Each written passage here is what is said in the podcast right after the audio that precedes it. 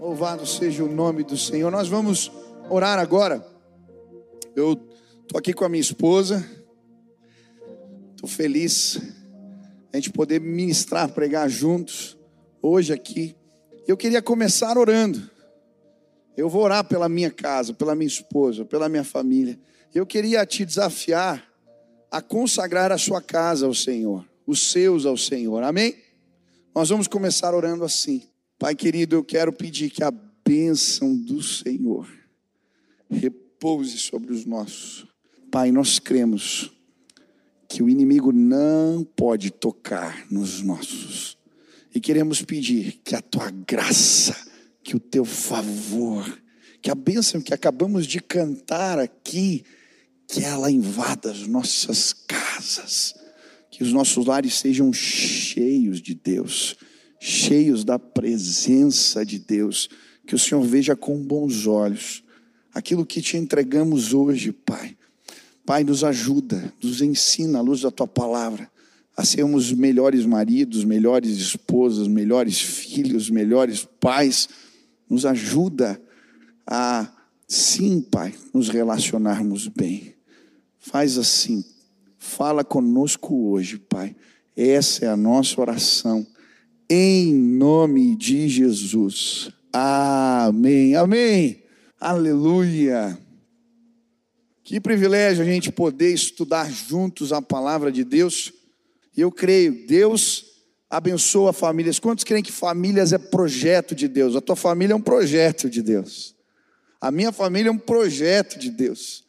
E eu convidei essa preletora internacional aqui, a minha esposa é paraguaia, para quem não sabe, né? E nós estamos casados há quase 10 anos e já namoramos mais um, um bocadinho. E eu amo você, é um privilégio uh, servir a Deus junto com você, é um privilégio ver o amor de Deus na nossa casa sendo derramado através da sua vida, a maneira como você cuida das crianças. Sou apaixonado pelo Beni e pela Nina.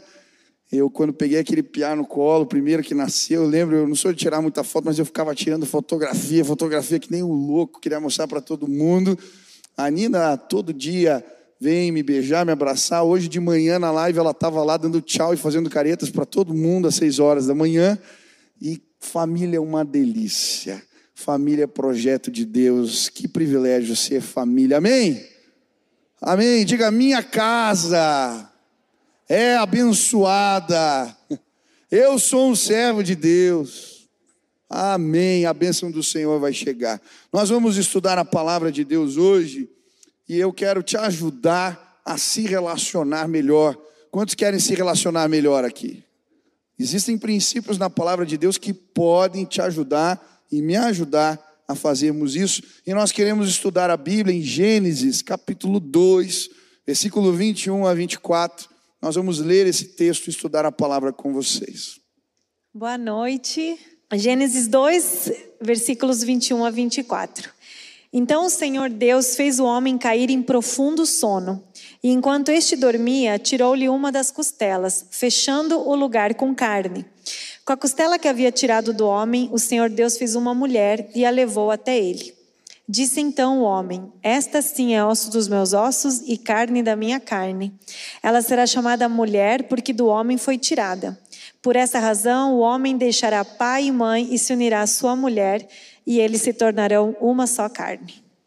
O título da mensagem de hoje é A Arte de Se Relacionar Bem. Não importa se você é casado ou não, se você tem namorado ou não, todos nós somos seres que se relacionam, e eu queria te ajudar a se relacionar melhor estudando a palavra de Deus. Lori Cunningham, ah, o fundador da Jocum, ele vai dizer que a humanidade, homem e mulheres juntos, foram o maior poema de Deus. E esse texto que acabamos de ler aqui na Bíblia, ele, na verdade, é a primeira poesia escrita, né, que aparece nas Escrituras. E o que eu acho interessante na língua hebraica, as rimas dá para perceber melhor, no português fica uma poesia meio sem sentido, mas a verdade é que Adão, o primeiro homem, escreve a poesia para a primeira mulher, e aqui a gente vai entender um pouquinho sobre a arte. Assim como fazer poesia é uma arte, se relacionar bem também. Existem propósitos de Deus, princípios de Deus por detrás desse poema que podem me ajudar e te ajudar a viver plenamente o que Deus tem para minha casa, para sua casa, para os seus. Quantos querem aprender isso aqui, querem aprender com este poema a se relacionar melhor? Amém? Então vamos estudar alguns princípios juntos. Bom, todo mundo conhece a história de Adão e Eva. Quem não conhece, né, resumidamente sabe que lá em Gênesis 3 vai dizer o seguinte: Quando a mulher viu que a árvore parecia agradável ao paladar, era atraente aos olhos e, além disso, desejável para dela se obter discernimento, tomou do seu fruto, comeu e deu a seu marido, que comeu também. Nesse momento, a gente vai ver Eva, Adão e Eva, abrindo mão da vontade de Deus para fazer a vontade deles mesmos. E olhando para esse momento, a gente já consegue tirar a primeira lição e o primeiro princípio para nós nos relacionarmos bem. E o primeiro deles é seguir a orientação de Deus sempre. Eu aprendi esse princípio já logo que eu me converti. Eu, eu não tinha ainda nenhum ano de convertida e me apaixonei por ele. E ele se apaixonou por mim também. E aí a gente estava se gostando, eu não sabia né, lidar com isso, me converti com 19 anos, ele já nasceu crente, enfim. é, já nasceu crente, vai. Certeza que já era super crente de criança. Mas ele tinha essa, essa experiência com Deus, né? E eu não sabia. E aí, quando ele falou que gostava de mim, eu falei que gostava dele, eu falei, pronto, né? Vamos namorar. Ele falou, não, vamos fazer um propósito de oração. Vamos orar duas semanas para saber se esse sentimento vem da vontade de Deus, uma coisa assim, eu, nossa, nunca ninguém me falou isso, né? Eu, tá, tá bom, vamos orar, claro. E aí se passaram duas semanas, a gente orou. Eu admito que Deus não falou nada comigo. Continu... Continuava gostando dele, achei que aquilo lá era o que Deus queria. Quando chegou para a conversa já, eu toda arrumadinha, bonitinha, tipo é hoje, ele falou para mim assim, então, então, linda, não, linda não, é, Sil, né? não era linda ainda. Então, Sil, então, Sil, é, eu orei e Deus falou para mim que não. Eu falei, cara, eu levei um fora de Deus, não acredito. eu não sabia onde me enfiar. Deu, hã?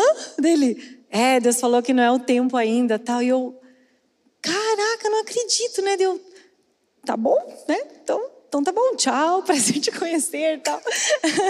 Mas enfim, a gente se afastou. E eu lembro que eu chorei assim, puxa, foi um fora celestial, né? Não foi um fora normal. Eu falei, puxa, né? Que, que tristeza tal. E aí nós fomos namorar só quatro anos depois, né? E nesses quatro anos, Deus fez muitas coisas na minha vida. Eu fico olhando hoje meus cadernos de oração daquela época e falo: Meu Deus, Silvana, você não tinha noção de nada. Você... Ainda bem que o Michel não namorou, porque com certeza, se a gente tivesse namorado naquela época, não teria durado nada. E isso é uma coisa interessante da história de Adão e Eva. Deus ele fez o homem e a mulher para habitarem no Éden. E essa palavra Éden significa um lugar de delícias, paraíso. E eu creio que Deus ele tem coisas boas para gente, ele tem delícias, ele tem lugares bons, relacionamentos bons, mas quando a gente não segue a orientação dele, nós acabamos perdendo aquilo. Adão e Eva foram expulsos daquele lugar porque eles quiseram agir de acordo com a vontade deles. E eu falo brincando, mas a partir daquele momento eu entendi que para tudo na nossa vida nós deveríamos orar. Né? O Michel foi um, alguém que me inspirou a isso. E desde então eu sempre comecei a buscar o, a vontade de Deus para minha vida, não o que eu queria, não o que o meu coração falava, mas aquilo que Deus queria fazer na minha vida. E anos depois, né, nós namoramos, nos casamos, e isso é um valor na nossa casa, de orarmos por tudo, até para comprar carro, o Michel ora. Michel ora para tudo, assim, Deus me mostra se é isso, e aquilo virou um valor na nossa família. E... Quando eu não orei pelo carro, fundiu o motor, né? Foi. Verdade, viu? Verdade. Tem que orar, tem que orar para comprar as coisas, porque, né, Michel me ensinou isso e eu faço. E aí eu, depois de muitos anos, é, quem é casado, na verdade não precisa nem ser casado. Você, em vários momentos da sua vida, você vai se ver nessa encruzilhada. Você quer fazer alguma coisa, outra pessoa está te avisando, olha, não sei se é para você fazer. E aí você vai lá e faz do teu jeito, né? E como a gente tem esse valor na nossa casa, quando chegou esse momento, eu vou contar a história de, de Berlim, quando eu, uma aluna minha passou num festival internacional que ia acontecer na Alemanha. Foi no início de 2020, um pouquinho antes da pandemia estourar. E eu falei para o Michel, lindo, eu vou, eu vou, tá decidido, imagina, é uma oportunidade única, eu, eu preciso ir para a Alemanha. Essa aluna, além de ser minha aluna, era minha irmã. Eu falei, nossa, eu vou com certeza, não vou perder essa tal. Tipo, nem venha me dizer o que você acha. E o Michel, ele falou assim, tá bom, linda, mas vamos orar? Né? Você ora, eu oro, e a gente faz aquilo que Deus mandar. Falei, tá bom. Fui lá, é, orei, ele orou, e quando a gente foi conversar de novo, foi muito legal a mesma coisa que Deus tinha falado para mim, Deus tinha falado para ele. Eu lembro que a gente se olhou, Deus falou que não. Deus gosta de falar não para mim, eu acho. e eu lembro que eu, eu, eu, chorei assim, falei, puxa, era algo que eu queria, mas ao mesmo tempo eu senti uma paz tão grande de que era para eu fazer aquilo. Naquele momento não era minha vontade, era seguir a orientação de Deus. E vocês sabem tudo o que aconteceu. Depois estourou a pandemia, a gente começou as lives de oração, a minha sogra viajou para o tratamento, então eu fico olhando assim e era. Não consigo nem imaginar eu estar longe da minha casa num momento como esse. Então Deus sabia de todas as coisas, Ele já estava olhando lá na frente. Então, o primeiro princípio que eu queria deixar com vocês é seguir a orientação de Deus sempre, independente da área da sua vida, no, na área do coração, do trabalho, da escola, da escolha de uma faculdade, a orientação que Deus vai te dar, obedeça, para você não acabar perdendo o Éden, um lugar bom e aquilo se transformar em algo ruim na sua vida. Amém. A sua casa vai ser um lugar de delícias. Amém? Um lugar de deleite. Sabe quando é bom chegar num lugar? Vai ser bom chegar em casa, em nome de Jesus. Eu, eu gosto de, de viajar, mas eu amo voltar para casa. E eu creio que, além do amor, do carinho que a gente tem uns pelos outros, existe a bênção de Deus. Eu lembro certinho quando nós entramos no apartamento, primeira coisa, nós ali dedicamos a nossa casa ao Senhor. A gente estava noivo, nós entramos naquele lugar e declaramos: esta casa pertence ao Senhor e consagramos o nosso lar. Quem é que manda na tua casa?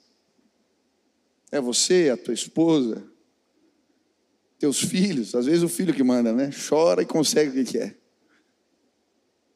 A verdade é que quem vive em família sabe que às vezes confusão aparece.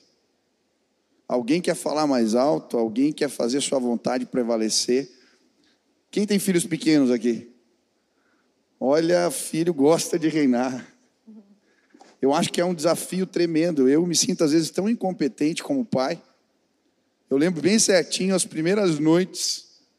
Eu nunca dei tanto graças e glórias a Deus pela vida dos meus pais, porque eu não tinha ideia o que é acordar e, do, né, e dormindo trabalhar e vai para o hospital e volta, mas a verdade é que dentro de casa a gente é testado. Dentro de casa, as situações da vida nos provam. E você querendo ou não, uma hora você vai divergir da sua esposa. Você vai divergir dos seus filhos. Um vai querer levar para um lado, o outro para o outro. Mas existe uma bênção que só quem é crente pode ter. Quando Jesus é o Senhor do lar, pode ter desavença, confusão, mas cada um pega a sua Bíblia, vai para o quarto, quando a gente ora e volta para conversar, tem acerto em nome de Jesus. Sabe, eu quero te dizer uma coisa. Tua família vai dar certo se vocês andarem com esse naviozinho olhando para cima, seguindo o alto, as estrelas. Deus se revela a nós, Ele mostra para nós caminhos. E como é gostoso ensinar para o meu filho, para minha filha, que Deus fala desde pequeno. Na minha casa, meu pai tinha um jeito de tomar decisões, eu lembro decisões importantes. Ele reunia todo mundo em volta da cama. Eu lembro eu pequenininho, ele dava a Bíblia na minha mão, assim, ó, ora, abre aí que Deus vai falar com a gente. E eu lembro, eu abri às vezes com medo, né? Mas eu aprendi, o Senhor da nossa casa é Deus. E eu fiquei tão feliz esses dias.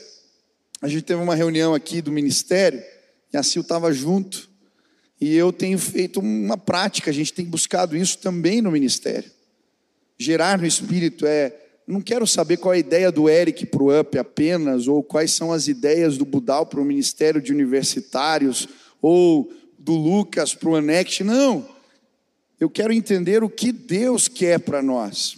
E nós temos buscado gerar no espírito, entender da parte de Deus.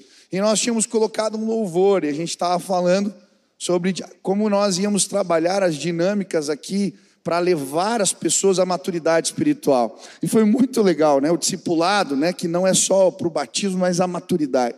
E a gente estava orando e cada um ia anotando o que vinha na cabeça, as imagens que vinham na cabeça. E eu estava na mesa da Sil. Quando eu fui para compartilhar, eu peguei o meu celular, eu tinha anotado no bloco de notas, e ela tinha anotado no caderninho dela. E quando a gente conversou, as mesmas imagens que Deus tinha mostrado para mim, tinha mostrado para ela. Eu falei, glória a Deus. Existe uma sintonia de Deus, em nome de Jesus. O teu coração, quantos pertencem a Jesus aqui? Levantem as mãos. A sintonia na tua casa vai vir pela ação do Espírito de Deus. Ele vai falar com você e vai confirmar no coração da sua esposa. Não precisa brigar, vai para a sala de oração. Quantas vezes coisas na minha vida que eu estava fazendo errado, a minha esposa foi orar por mim e o Espírito me incomodou. E quando eu fui falar para ela, olha, quero te pedir perdão, isso ela falou, eu estava orando por isso, eu não estava enxergando, mas o Espírito fala, ele se revela.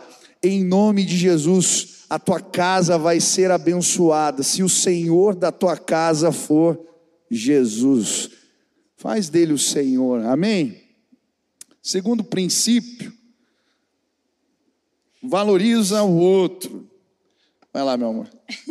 Eu vou contar aquela piada, lindo, que aquela piada é boa para eles entenderem. Principalmente as mulheres, porque a gente a gente quer mandar das mulheres, elas querem dar opinião, elas sabem como faz as coisas e a gente quer a gente nem pergunta às vezes, né, para o nosso marido, a gente já sabe e pronto. Aí tem uma piada muito boa que uma filha está conversando com o pai e a filha fala assim: Pai, o que é ser um homem?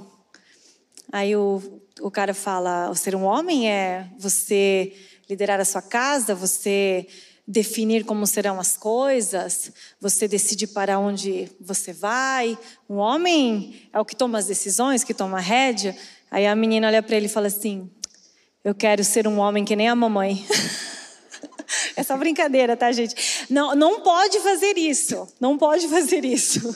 A mulherada não é o que você quer, né? Não faz o teu, não, não, não se desespere querendo mandar o teu marido fazer as coisas.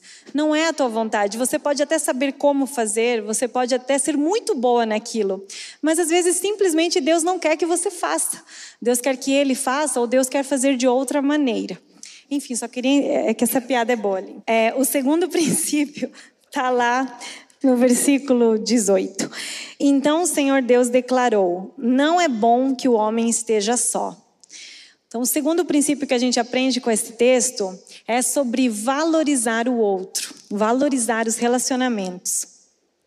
É engraçado porque quando a gente lê a história por cima, eu tinha essa impressão de que Deus criou Adão, Deus deu orientações para Adão, e aí quando Adão ficou um pouco entediado, ele pediu uma mulher e daí Deus então para agradar Adão, ele deu, criou a Eva, tipo como se a Eva fosse um enfeite, alguém só para alegrar um pouco Adão. Mas quando a gente lê mais profunda a história, a gente percebe que não foi Adão que pediu para criar Eva. Foi Deus que, olhando para ele triste, olhando para ele como se estivesse faltando um pedaço, Deus falou: não é bom que o homem esteja só. Hoje, a gente tá no Dia dos Namorados, né? Eu entrei no Instagram, quem tem redes sociais aqui, vê diversas postagens. Na minha época era horrível mesmo não namorar. Tipo, não, ninguém pensava nos solteiros, era só, nossa, era corações em todos os lugares, parece que o mundo gritava que você está encalhada. Hoje começou um outro movimento.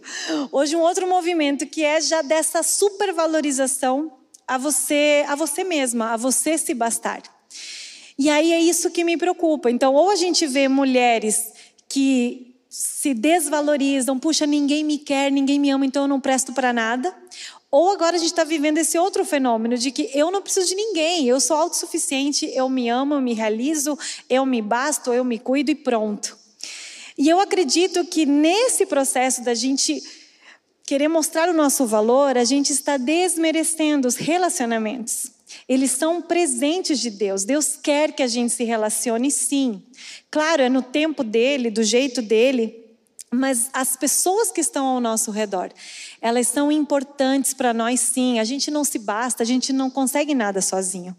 Eu acho lindo que em Efésios 2:10, a palavra de Deus vai dizer que nós somos feituras dele, criados em Cristo Jesus para boas obras. Essa palavra feitura dá origem para a palavra poesia no grego. Ou seja, é como se Deus estivesse falando que nós somos um poema dele.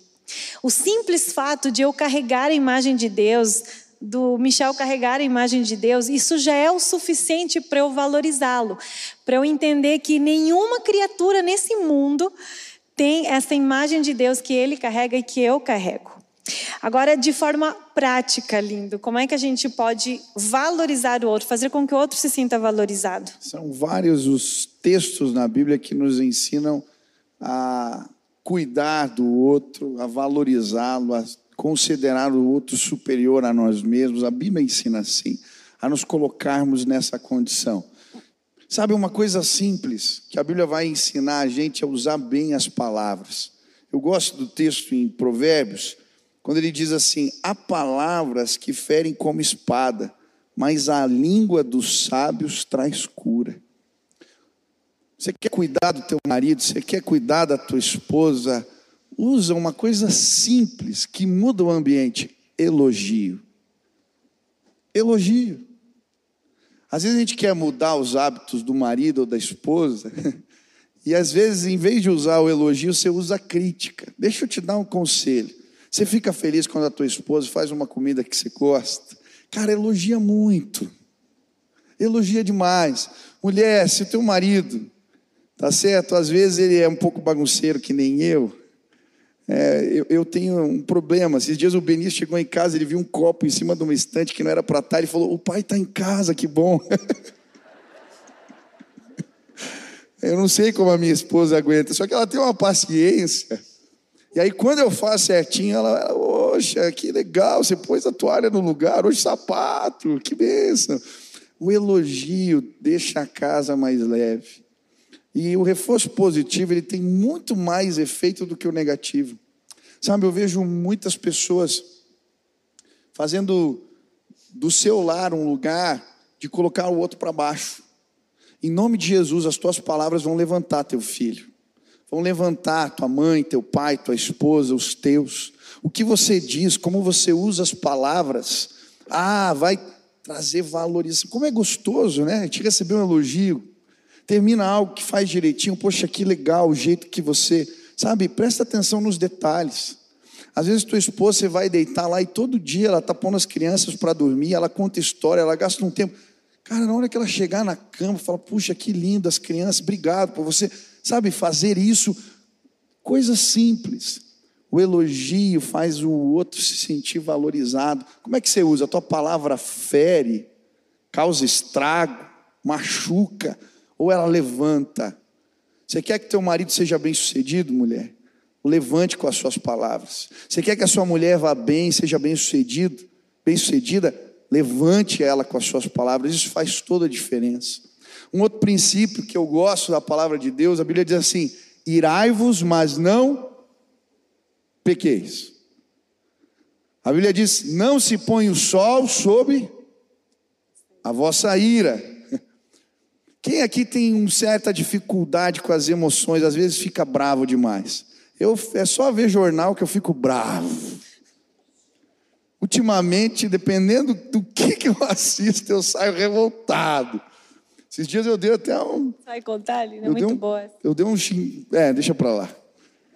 Não se põe o sol sobre a vossa ira. Sabe, às vezes a gente deixa para resolver depois. E a gente não resolve.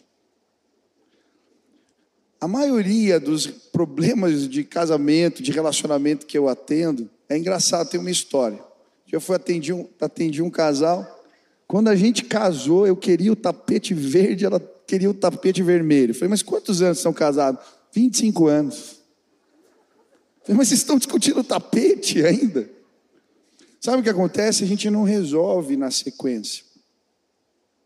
E a gente vai acumulando. E daí, quando vem as brigas, não é uma briguinha, é uma coisa simples, mais uma que aconteceu, mas parece que o reservatório que está guardado a gente abre a torneira e despeja no outro. E aí é a história da vida inteira do que aconteceu. E aí o problema que era simples de resolver fica complicado, porque você deixou ir guardada no coração. A Bíblia diz: não deixa amanhecer, não deixa se pôr o sol. Resolve hoje. Hoje, em nome de Jesus, vocês vão se resolver. Você vai chegar em casa e vai resolver teu problema aí hoje, em nome de Jesus.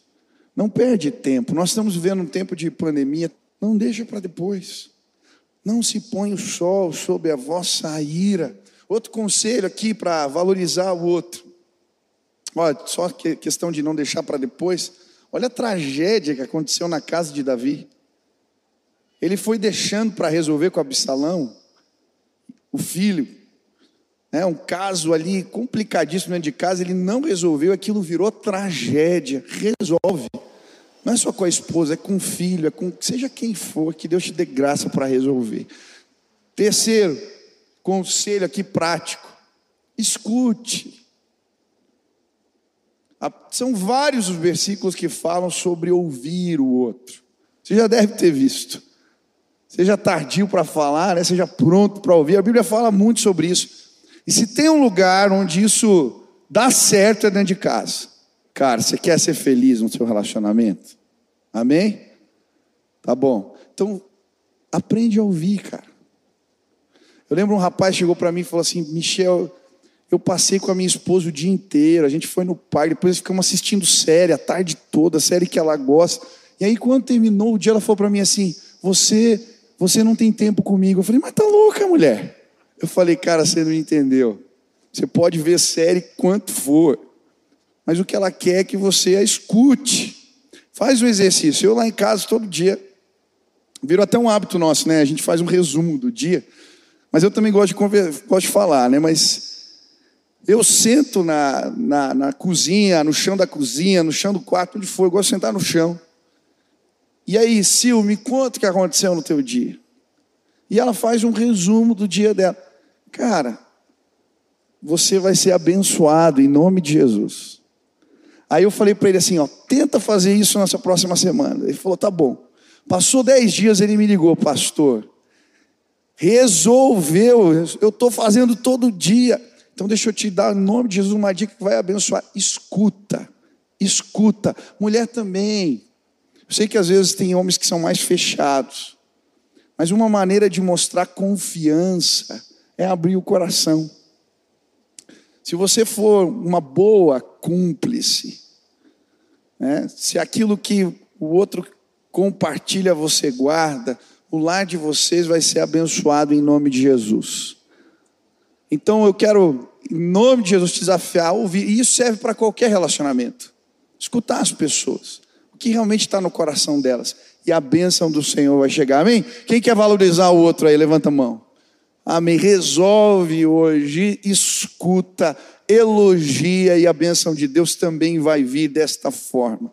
Terceiro princípio que a gente encontra na palavra é gerar pertencimento.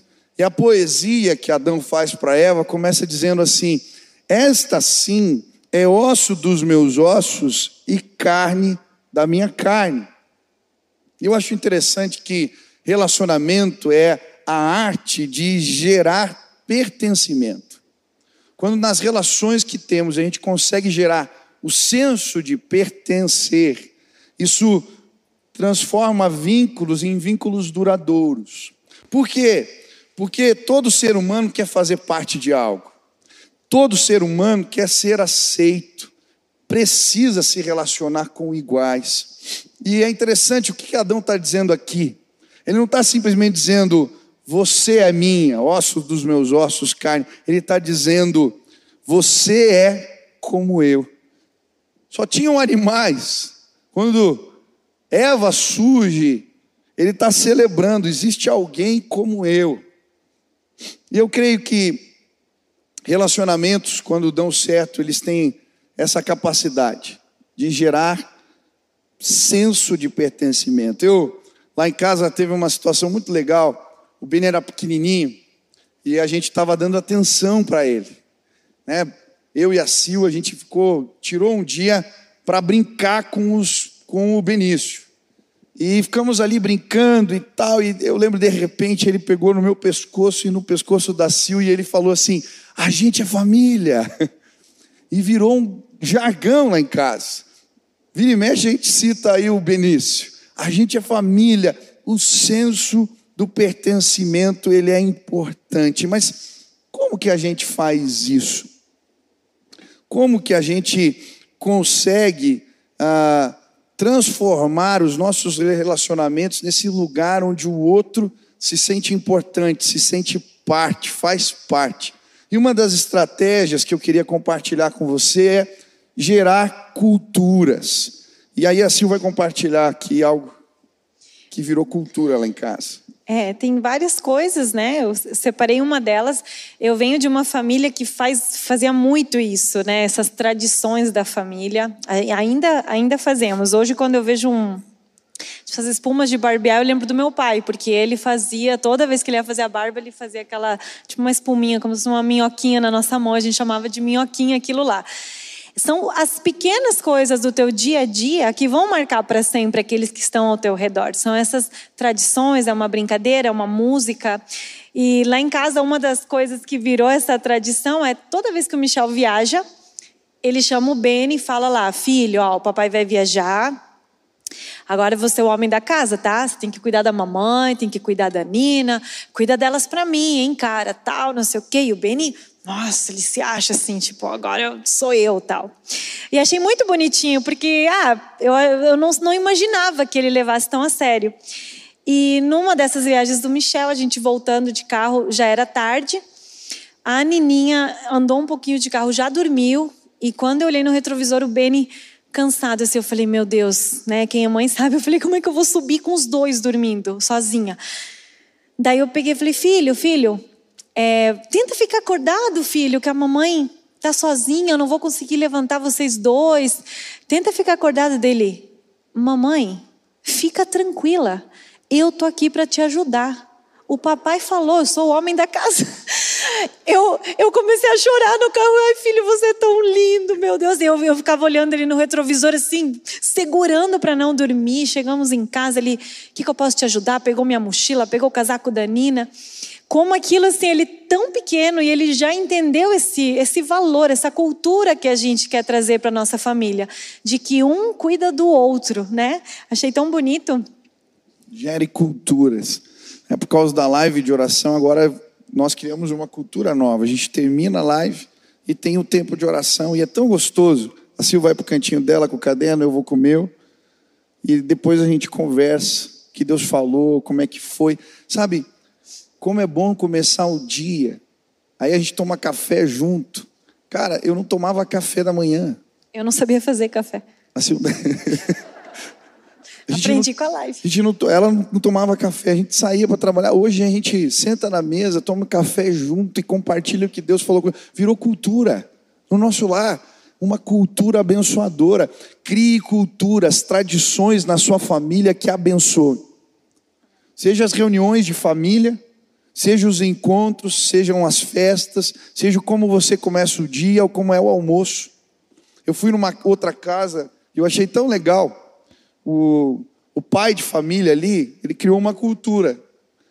Todo almoço passava um cestinho assim, um por um, e todos iam colocando o celular dentro do cesto. E aí ele pegava, e eu achei engraçado, porque eu, eu fui visitar a casa, e ele esqueceu, né? Eu estava com a visita, estava me atendendo, daqui a pouco veio a filha pequena, acho que tinha uns seis anos, e veio para mim, pastor. falei, que foi? Teu celular. falei, o que, que foi? Não, é que na hora do almoço a gente dá atenção para o outro. Falei, ah, tá bom, obrigado, pus meu celular no cesto. Falei, mas que cultura abençoadora. Ele está ensinando, olha, a hora da refeição é uma hora de família. Cara, quantas vezes você passa a hora da refeição, um filho assistindo televisão, o outro comendo, vendo celular e vendo a série, o outro, e a gente não tem tempo mais uns com os outros. Estabeleça culturas que abençoam a tua casa em nome de Jesus e a tua casa vai ser abençoada. Culturas. Outra dica para gerar isso, esse senso de pertencimento, aponte valores. Quando a gente fala de cultura organizacional, cultura no lugar de trabalho, a gente fala, existem é, valores que eles são intocáveis, né?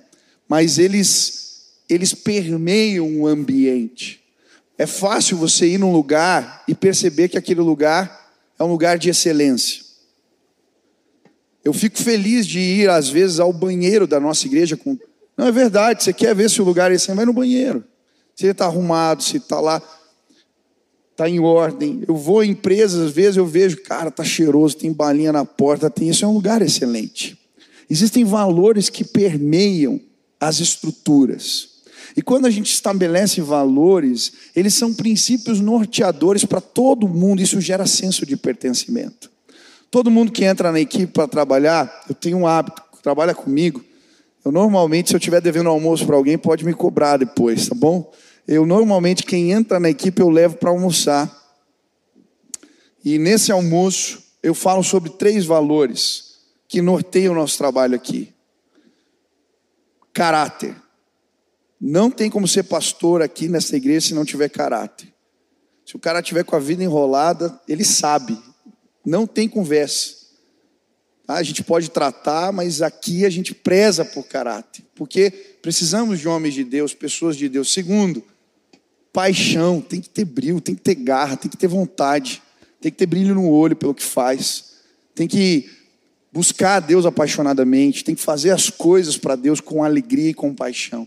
Terceiro, lealdade. E eu falo isso muito nas reuniões: casa dividida não prospera. A gente tem que caminhar junto. A gente pode discordar, tem direito. Na reunião a gente se quebra, se pega às vezes, mas saiu dali a gente está junto, coeso.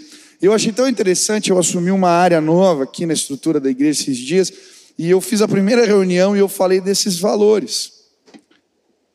E essa semana eu tive uma reunião com um dos integrantes dessa equipe, e ele falando, pastor, eu reuni todo mundo, falei assim, falta lealdade no nosso time, falta é, paixão. E aí comecei a ministrar e nós lavamos roupa suja, choramos junto. E eu quero dizer que você vai pegar uma equipe que é leal e que tem paixão, porque nós estamos buscando isso. Eu fiquei tão feliz. Estabeleça valores que norteiam os teus relacionamentos. Em nome de Jesus, estabeleça isso. Deixa eu te dizer uma coisa. Não tem como ter relacionamento duradouro com alguém que não te respeita. Isso é princípio. Quantos aqui estão solteiros? Levante as mãos. Cara, se começou gritaria, xingamento, falta de educação, termina o namoro. Porque se você não puser limite agora, a tua casa vai ser uma bagunça. Ou se posiciona, ó, se acontecer de novo, não tem mais, porque existem coisas que não dá para tolerar. A gente tem que pôr linhas claras nas relações que temos. Em nome de Jesus, nenhuma mulher vai ser agredida aqui no nosso meio. Não aceite isso. Às vezes, por machucados emocionais, eu vejo meninas que toleram coisas absurdas.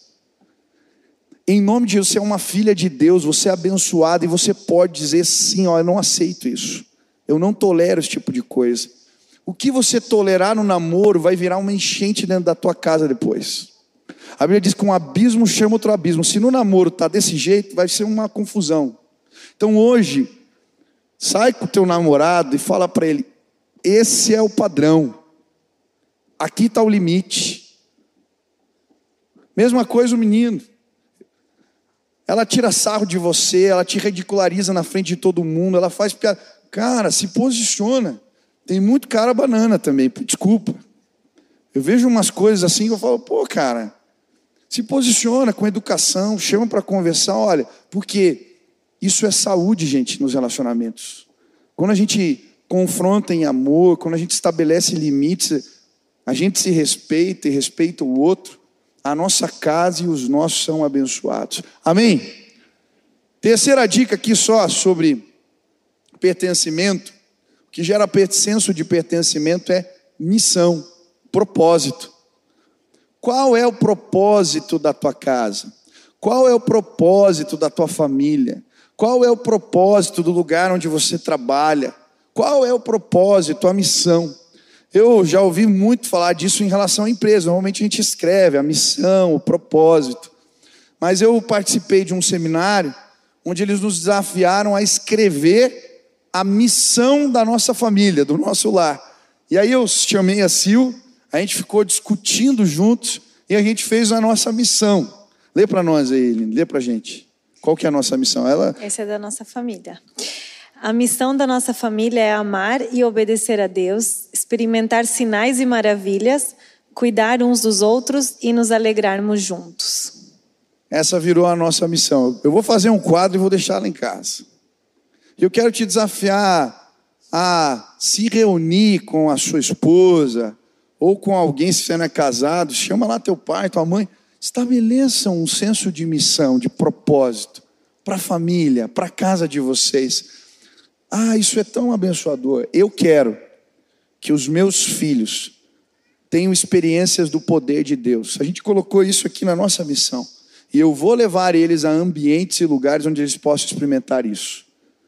Eu vou praticar tá, hábitos na minha casa para que os meus filhos tenham, experimentem do poder de Deus, porque é missão para mim isso. Coloque escrito na parede, coloque escrito em algum lugar para você lembrar e a tua casa vai ser abençoada. Celebrem as diferenças. Não, em relação a isso da, da missão também, o Michel falou para quem já é casado, quem tem uma família. Mas se você está solteira, solteiro, você precisa escrever a missão, o propósito de Deus para a tua vida. Eu vejo que a gente, às vezes, é mais comum entre as mulheres, né, fazerem listas de como quer o homem, dos sonhos, e coloca até a cor do cabelo, às vezes. Eu eu não era crente, eu ouvia essas histórias e eu morria de medo. Eu falava, meu Deus, mas Deus vai colocar uma pessoa que eu não, que eu não vou gostar para eu casar só porque é da vontade dele. Eu entendi errado. Porque eu estava me preocupando com a pessoa. Mas existe algo maior que Deus une. Ele une os propósitos, ele une a missão. Então você está preocupado às vezes só com as características da pessoa, mas às vezes ele quer ir para a direita e você quer ir para a esquerda e não vai resolver. A pessoa pode ser crente, pode ser super legal. Então, que você faça isso desde o teu tempo de espera também. Escreva o que você quer para a tua vida, porque isso vai te ajudar na hora que aparecer uma pessoa, na hora que você for escolher, com certeza a missão daquela pessoa tem que bater com a sua também, né? Por fim, a última, o último princípio é celebrar as diferenças. Você é diferente dos teus. Glória a Deus por isso, amém? Como é bom a gente entender que temos papéis diferentes dentro de uma casa, dentro de uma estrutura, dentro de um lar. E Deus abençoa as diferentes. Eu acho interessante aqui que ele diz: ela será chamada mulher porque do homem foi tirada. No português parece não fazer sentido isso, mas no hebraico é ish, homem, e mulher Ishá. É, ele se chamará, ela se chamará Ishá porque o ish foi tirado. Né? Essa aqui é a ideia aqui. E ele está falando que somos iguais, porém diferentes. É isso que ele está celebrando. E sabe, eu creio que relacionamento é a celebração das diferenças. Nós somos mais fortes porque alguém é diferente da gente. Esse é o princípio da igreja, do corpo de Cristo. Cada um tem um papel diferente, uma função diferente. E quando cada um entende isso e é feliz com a função e com o propósito que Deus o deu, e ele cumpre bem esse propósito, o corpo todo é abençoado. É assim na igreja, é assim na família, é assim no trabalho. Quando a gente entende as diferenças e celebra elas, a gente é muito abençoado. Eu sou grato a Deus pela vida da minha esposa. Nós temos semelhanças, mas diferenças. Ah, o Eu gosto pelo pela futebol. Argentina. É. Ele torce pelo Brasil. Eu lembro bem disso, né? A Sil Comecei a namorar, fui buscar ela, professora de balé, fui buscar ela lá, dando aula de balé, e estava tendo Eurocopa. Holanda e Rússia. Falei, que menina vai querer ver Holanda e Rússia? E eu passei, tinha uma padaria assim no caminho, e estava passando. Eu falei, ah, vou levar ela para tomar um café, ela vai topar e eu vejo o jogo. Aí passei. Quando eu levei ela na padaria, tomar um café, tem aqui um negócio bom e tal. E ela falou: Olha, jogo da Holanda e da Rússia. Vamos ficar aqui para assistir. Eu falei: Essa é para casar. Só que depois de um tempo eu, esqueci, eu descobri um problema. Ela é paraguaia, filho de argentino. Se tem um ser fanático por futebol, é o meu sogro. E aí, na primeira Copa do Mundo, foi difícil celebrar as diferenças, principalmente quando o nosso país perde 7 a 1 no futebol. É, e ela, puxa, que pena, um gol. Vai fazer pipoca, volta, mais só mais outro. quando deu o quinto, sexto, graças a Deus estamos juntos, né? O Senhor é bom. O meu sogro também, eu lembro o primeiro jogo do Brasil que eu assisti na casa dele, eu dei um pulo assim quando saiu o gol, e todos quietos, em silêncio, eles não torcem. E quando eu caí no sofá, eu quebrei o sofá, mas louvado seja Deus. A família da minha esposa me ama. Celebrem as diferenças. Mesmo quando ela torce para a Argentina e você para o Brasil, dá certo. Eu tenho uma história que a Sil odeia que eu conte, porque ela disse que eu já não, contei. Não, odeio, não, não, não é? é assim, ela só está muito batida. É? Então conta você, daí fica diferente. Olha só que coisa. É, qual que é mesmo a do macarrão, né? É o macarrão com ovo frito. Você já ouviu a história do macarrão com ovo frito que o Michel conta? Levanta a mão quem já ouviu. Nossa, linda, achei que era bem mais batida. Realmente as pessoas não conhecem muito. Mas tá, vou contar então, porque ele gosta muito dessa história para falar das diferenças. É, é o seguinte, eu sou a gente, né, um, prato que eu gosto muito da minha, da minha família é o macarrão com ovo frito. Quem gosta de macarrão com ovo frito? Só eu mesmo? Não, tem vários. Eu amo comer aquilo lá. E quando o Michel viu a primeira vez, ele de família italiana, ficou de frescura, assim, nossa, que assassinato com macarrão. Meu Deus! Da corta a massa nossa, com ovo. Aí, ó, tem um italiano ali que tá, tá, bravo. É. Nossa, que falta de respeito. Falta jogar massa. feijão em cima, daí ela faz isso. Nossa, né? faltava um feijãozinho, ó, ela faz. E eu falei, ai, nossa, uma delícia tal, né? Eu amo aquele pratão de macarrão com ovo frito. E aí passou um tempo e ele comia além da massa, assim, berinjela, palmito, uns queijos diferentes que eu não comia. Aí ele gosta de contar isso porque depois de quase um ano de casado, quem estava almoçando macarrão com ovo frito?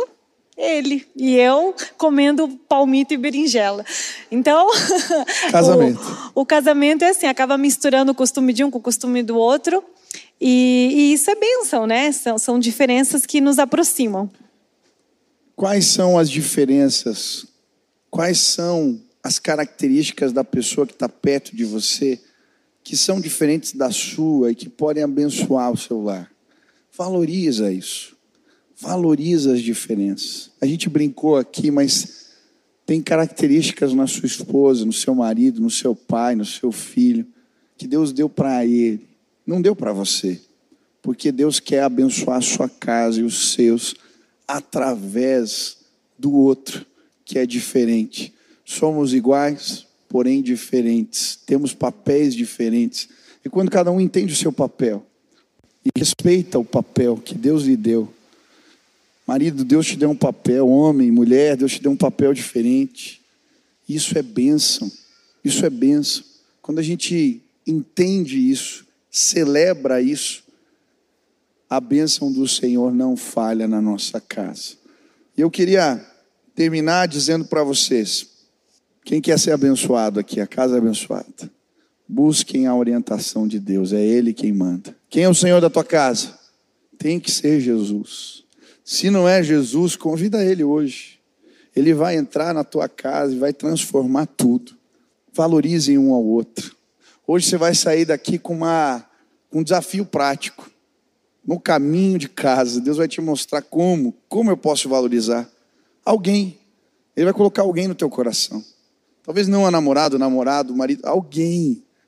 Valoriza, valoriza. Mas aproveita se colocar alguém, né? Aproveita. Se gosta de alguém, já valoriza Tá hoje. Criem culturas. Quais são as culturas? As tradições abençoadoras da tua casa. Você não tem isso? Hoje é uma boa oportunidade para bater um papo aí e criar tradições abençoadoras. Vocês vão casar? Conversem sobre isso. Quais vão ser as tradições? Ou pelo menos uma tradição da nossa casa. Talvez você se incomoda com as diferenças. Começa a ver as diferenças como uma bênção de Deus. Valoriza o diferente e a tua casa vai ser abençoada, ela vai ser mais forte, porque relacionamentos abençoadores eles se promovem entre os iguais, porém diferentes.